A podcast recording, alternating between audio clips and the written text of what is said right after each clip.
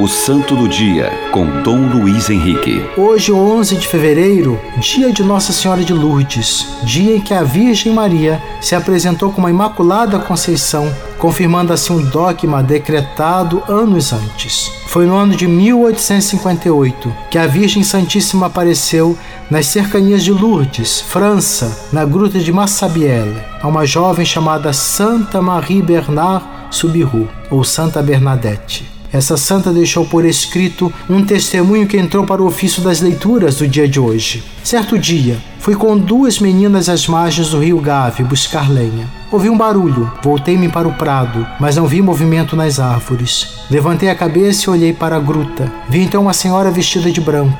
Tinha um vestido alvo, com uma faixa azul celeste na cintura e uma rosa de ouro em cada pé, da cor do rosário que trazia com ela. Somente na terceira vez a senhora me falou e perguntou-me se eu queria voltar ali durante 15 dias.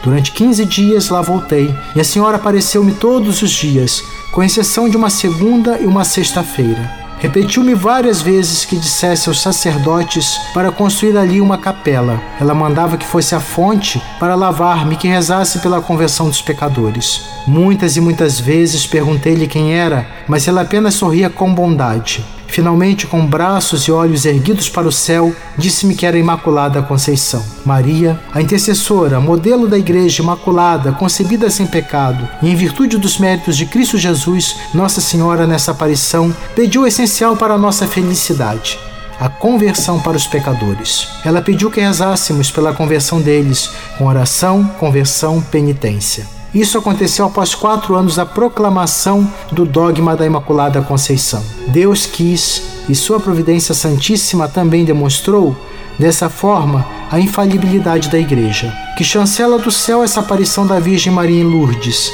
e os sinais, os milagres que aconteceram e continuam a acontecer naquele local.